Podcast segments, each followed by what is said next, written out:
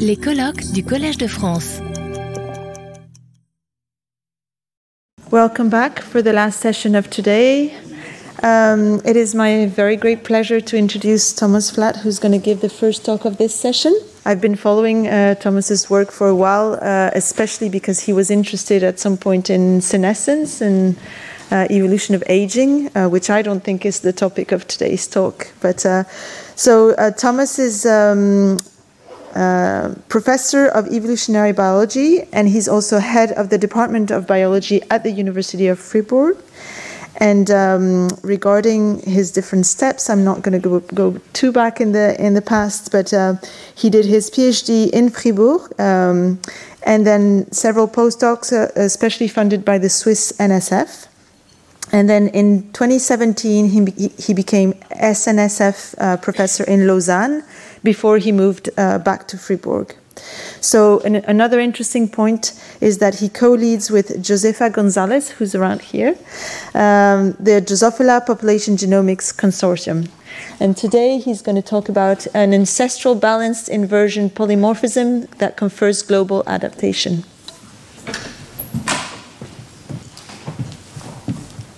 Thank you very much, Anne, and uh, thank you, Virginie and Abdu, for having me. It's a great pleasure to be here, and I hope you guys all had enough coffee during the break. So we will uh, continue to talk about chromosomal inversions, also in a fly, but in, in fruit flies, not in seaweed flies. But you will uh, see some similarities uh, in these two systems. So um, Drosophila melanogaster, which is the, the system I'm mainly working with, is a, a long-standing genetic model for climate adaptation and for understanding spatial adaptation. And uh, this species is a subtropical tropical insect, as we have heard this morning. It's of sub Saharan uh, African origin, and it originated in the area of Zimbabwe, Zambia, um, um, uh, in southern Central Africa. And as far as we can date this, I mean, there's some uh, uncertainties about this, it migrated out of Africa and underwent uh, major population bottlenecks something like 10 to 20,000 years ago.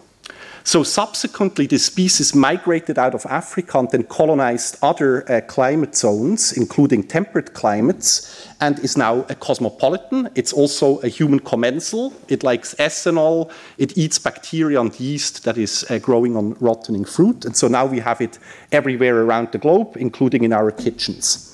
And, and so that makes it a very good model, both for demography but also for spatial uh, adaptation. So this uh, history of spatial adaptation colonization actually has led in this species to the formation of many latitudinal clines. And we see these latitudinal clines on pretty much every continent and subcontinent where we look. And so these clines can be seen both at the genome wide level with genomics, with sequencing, but also for markers like microsatellite structural variants that we will talk about today, but also many phenotypes, including many phenotypes that are clearly fitness related. Um, so uh, things like body size and, and, fertility and so forth. And so here I'm, I'm showing you the example for uh, body size. Uh, so here we have the example of the North American East Coast, where we have an East Coastal cline that spans populations in Maine, Vermont, uh, up to Canada, and down to southern Florida. And we see a matching clinal gradient here in the southern hemisphere along the Australian East Coast, running from uh, tropical Queensland down to, down to places like New South Wales and Tasmania. So, uh, what we see here for body size is that high uh, latitude populations are genetically larger uh, as compared to low latitude populations, and we see the same matching pattern uh, on the southern hemisphere, and this is actually also true for, for other continents and areas. More importantly, we see this pattern not only for body size, but also for other fitness related traits. So there's parallel latitudinal clines at both the genetic, genotypic and phenotypic level.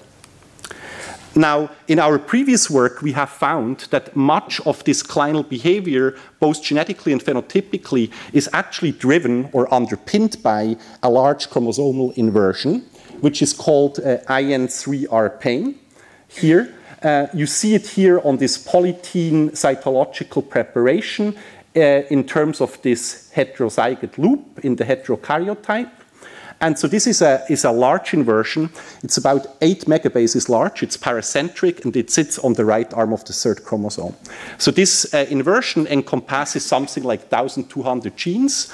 And we know that it explains clinality because if we sort of do genome-wide analyses of clinal variation, for example, along the North American cline or along the, the parallel Australian east coastal cline, we see that something like 80 to 90% of clinally varying SNP outliers map to this inversion.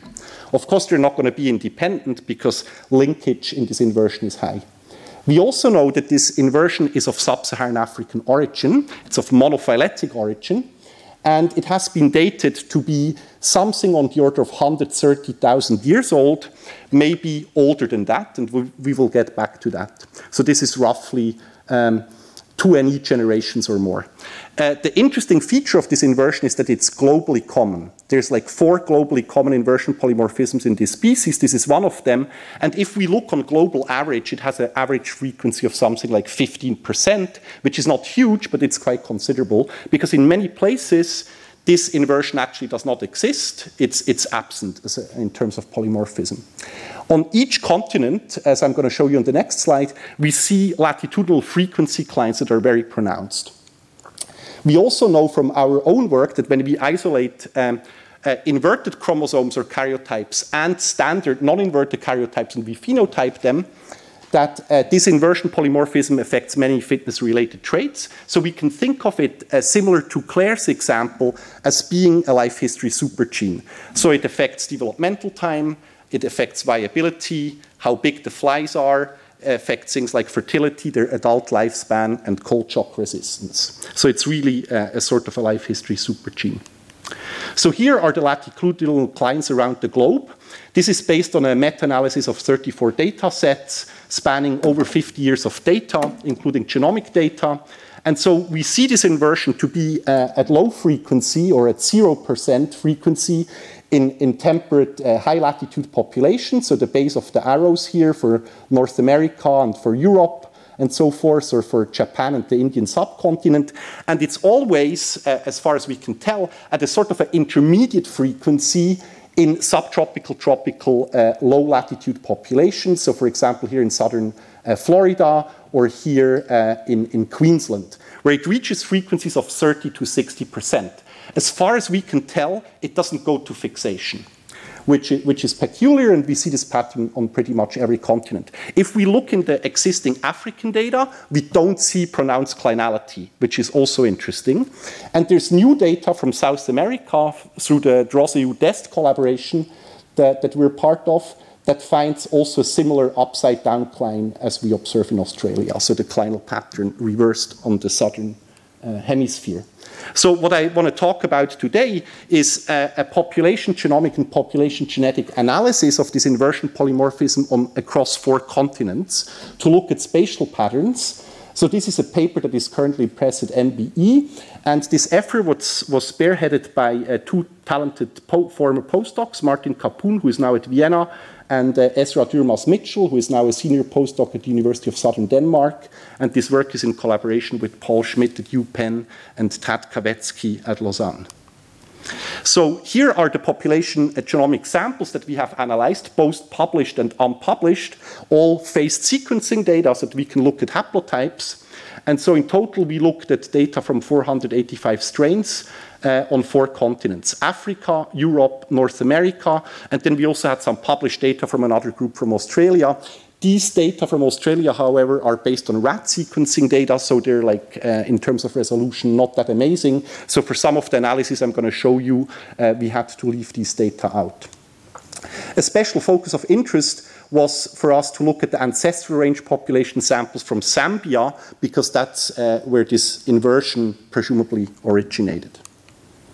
So in, in this paper, um, we sought to address three fundamental questions. Uh, the first one uh, being whether patterns of variability and divergence that are associated with this polymorphism whether they're consistent with recent or long-term balancing selection. And this is, a, is, a, is an interesting question because in Drosophila melanogaster, people have supposed that most chromosomal inversion polymorphisms are probably pretty young and might not be subject to long-term balancing selection.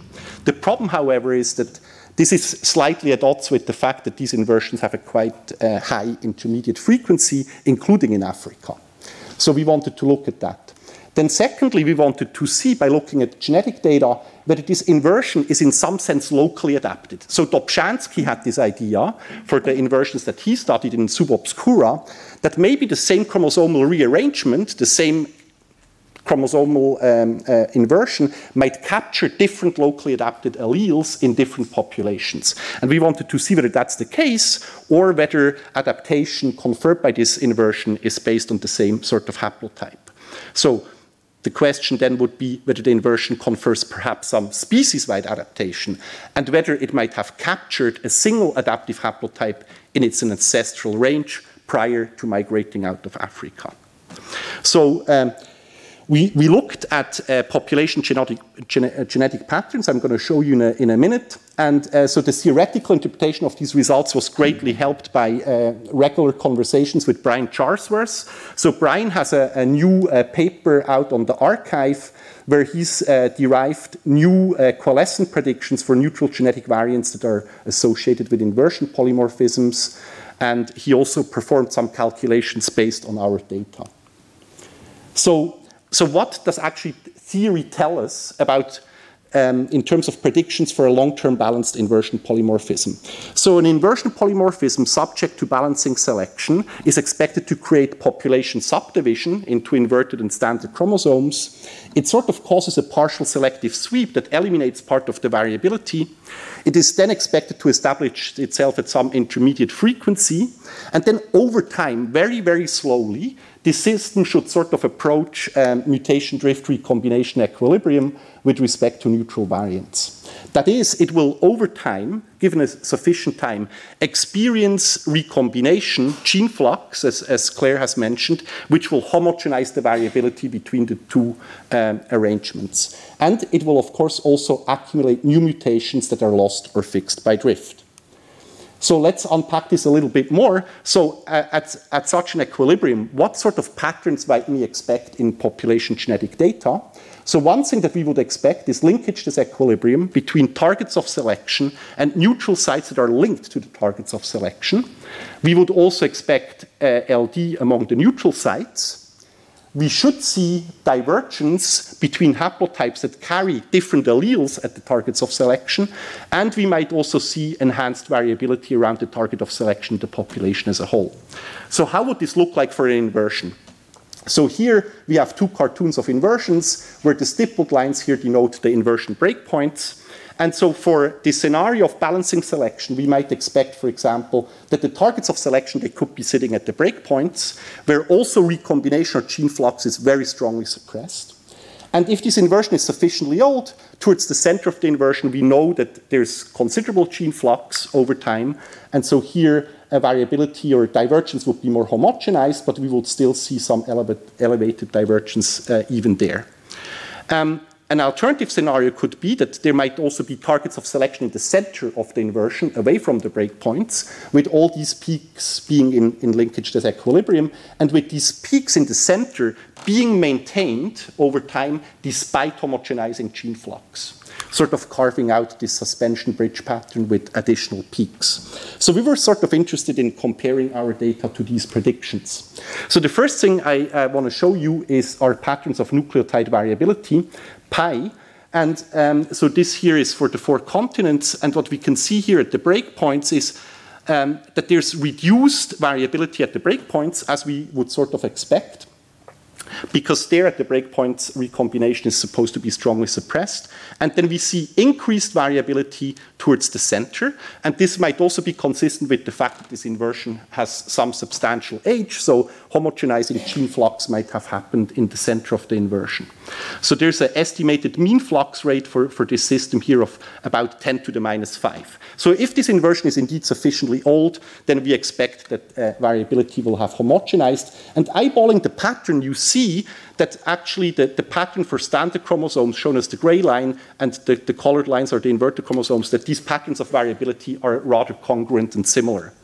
However, if we zoom into the breakpoint regions and look at nucleotide variability there, we see some subtle differences. So here the light gray dots uh, show you nucleotide variability for the standard arrangement and the black dots for the inverted arrangements. And you can already appreciate here for three continents that pi tends to be higher for standard as compared to inverted inside the inverted region. We also see here, comparing the distal and the proximal uh, breakpoints, that pi is higher for the inverted arrangement at the distal as compared to the proximal breakpoint. And so that means that the patterns of variability at the distal and proximal breakpoints are discordant. And, and so this, uh, the, in, in fact, the, the, only good way to explain that is that uh, the suppression of gene flux at the breakpoints is not complete. So these patterns uh, are consistent with an equilibrium model of balancing selection with recombination. And under such a model, we would expect that the presence of a newly arisen inversion creates population subdivision, and it will increase diversity due to the accumulation of new mutations that distinguish the inverted and standard uh, chromosomes. So that will result in the coalescent time being somewhat increased for standard alleles due to the partial population subdivision, while the coalescent time will be reduced for the inverted alleles. So, so Brian performed some calculations based on our empirical patterns, and that seems to be compatible with such a model. So this inversion is not super old, but it can't be too young either, so it seems to, to represent a balanced polymorphism. So what about uh, patterns of divergence between karyotypes? So this is shown here, again for the four continents, and you clearly see if we um, calculate an FST-like statistic for divergence that we see very strong peaks of divergence at the breakpoints. And then you see elevated uh, also uh, values of FST or F FST away from the breakpoints. And again, the values we get here are sort of consistent with long-term balancing selection. Now, interestingly, if we go to Europe, North America, and Australia, so the derived populations, we see the same uh, peaks at the breakpoints, but we also see massive center peaks in the middle. So this sort of smells of this cartoon that I, I, I showed you before, where we have center peaks away from the breakpoints, where over time gene flux should homogenize divergence between the, the arrangements, where perhaps these center peaks uh, might be maintained by, by selection. But that's a speculation because, of course, these are derived populations and they have undergone a bottleneck. So we cannot exclude that this, uh, these central peaks here are due to a bottleneck. On the other hand, given enough time, these peaks should have become homogenized. And so it's a, it's a matter of timing. But so overall, these patterns are also consistent with long-term balancing selection. So uh, similar patterns can be seen when we look at linkage disequilibrium in fact, the patterns for linkage disequilibrium sort of match the patterns for divergence. And so here, this is just a, uh, an example for the population sample from Florida, where when we look at the pool of inverted chromosomes or when we look at the pool of standard chromosomes, there's no LD whatsoever. That makes sense because for these two karyotypes within a karyotypic class, there's free gene flux. There's no um, reduction in recombination. But when we look at the pool of inverted standard chromosomes, all the LD is there, and that reflects also the major divergence we see between these arrangements. So we see very strong uh, LD between the breakpoints and also center peaks in the middle. And so this is again sort of suggestive of, of long-term balancing selection. It could potentially indicate multi-locus uh, balancing selection. So what about if we just now look at divergence between inverted chromosomes themselves? So Dobzhansky had this idea, and similarly Kirkpatrick and Barton in 2006, that perhaps the same chromosomal rearrangement will, will float around and sort of capture different adaptive alleles in different populations. And so when you go to a different population, you might find slightly different adaptive alleles. But when we look at FST, between continents for these inverted chromosomes, we actually see very low di differentiation. And the same is true for standard chromosomes. So here for these inverted chromosomes, we, we, we sort of argue there's not much evidence for locally adaptive alleles. In fact, when we quantify allele sharing of inversion-associated candidate genes and SNPs, we see very significant allele sharing across all continents. And so based on these data, we sort of argue that this inversion probably has captured when it first arose in Africa, one ancestral adaptive haplotype and sort of exported this around the world. So, so we believe that this uh, might, this inversion might actually be conferring somewhat global or species-wide adaptation that ha has led to the parallel formation uh, of clinal gradients around the world, but it's always the sort of same allelic content that drive these patterns. So this is uh, what we find here somewhat inconsistent with these local adaptation models that were postulated by Dobzhansky and Kirkpatrick and Barton. So can we actually sort of prove this? This is really hard. But so Mark Kirkpatrick in a conversation gave us this idea. And so Mark said, like, okay, so if this inversion arose in Africa and captured an adaptive haplotype there, maybe you still see some of the alleles that got captured by the inversion among standard chromosomes, that they're still segregating there. And so that's what we tried to look at in this analysis. And so what we did here is that we said, like, okay, let's define inversion-specific, highly diagnostic uh, uh, alleles based on the sample from Florida with a FST value greater than 0.9. And, and, so these are highly diagnostic. They're nearly fixed for, for, for the inverted chromosomes. And let's look at their frequencies in, in North America, Europe, and Zambia. So here are the Florida-specific alleles. Of course, they're going to be fixed uh, on inverted chromosomes in Florida. That's how we have defined them. Um, standard chromosomes in North America are fixed for the alternative allele, so that all checks out. So let's look at their behavior in, in Europe. The same pattern is true. We see the American Florida inversion specific alleles to be fixed among Portuguese inverted chromosomes, but to be absent uh, or to be fixed for the alternative alleles for the standard chromosomes. What about Zambia, the ancestral range population? So here, interestingly, we see that these inversion-specific alleles are polymorphic and segregating uh, among both inverted and standard chromosomes. And they actually uh, produce a very interesting frequency differential here. So they're at 75% frequency here and roughly 20% frequency here in the right direction. So these uh, alleles could potentially be alleles that were captured by the inversion. And now when you look at derived populations, they're you know, polarized in, in this way. But of course, that's no proof, and, and, we're currently further looking into the nature of these alleles. Most of them sit at the breakpoints, but some of them also sit in the center of the inversion. Okay, so this was a rapid gallop uh, through a complicated subject, but so in conclusion, IN3R Payne is a globally uh, common balanced polymorphism. It's a major determinant of latitudinal clines around the world. It affects uh, multiple fitness components that uh, themselves are clinally varying. And when you look at patterns of variability and divergence, it suggests that this might indeed uh, represent a long-term balanced polymorphism. And so this inversion might indeed have captured a single adaptive haplotype in its ancestral African range prior to becoming cosmopolitan, and then sort of assorted itself in a parallel fashion along these latitudinal clines. The big uh, elephant in the room is that we don't fully understand what sort of balancing selection is at play. And so, one thing that we're very interested in, which connects to both Claire's and Dimitri's talk, is fluctuating balancing selection. We don't see clinality in Africa, but we do know that in derived populations around this world, uh, around the world, this inversion not only shows latitudinal clines, but also uh, seasonal frequency fluctuations that are repeatable. And uh, in fact, in the paper that Dimitri showed uh, in the Machado et al. paper, this was one of the inversions that is enriched for, for seasonal signals. So we're quite interested in, in studying this further. And so, with this, I would like to uh, acknowledge uh, my collaborators, current group members, funding, and thank you very much for your attention. Retrouvez tous les contenus du Collège de France sur www.colège-2-france.fr.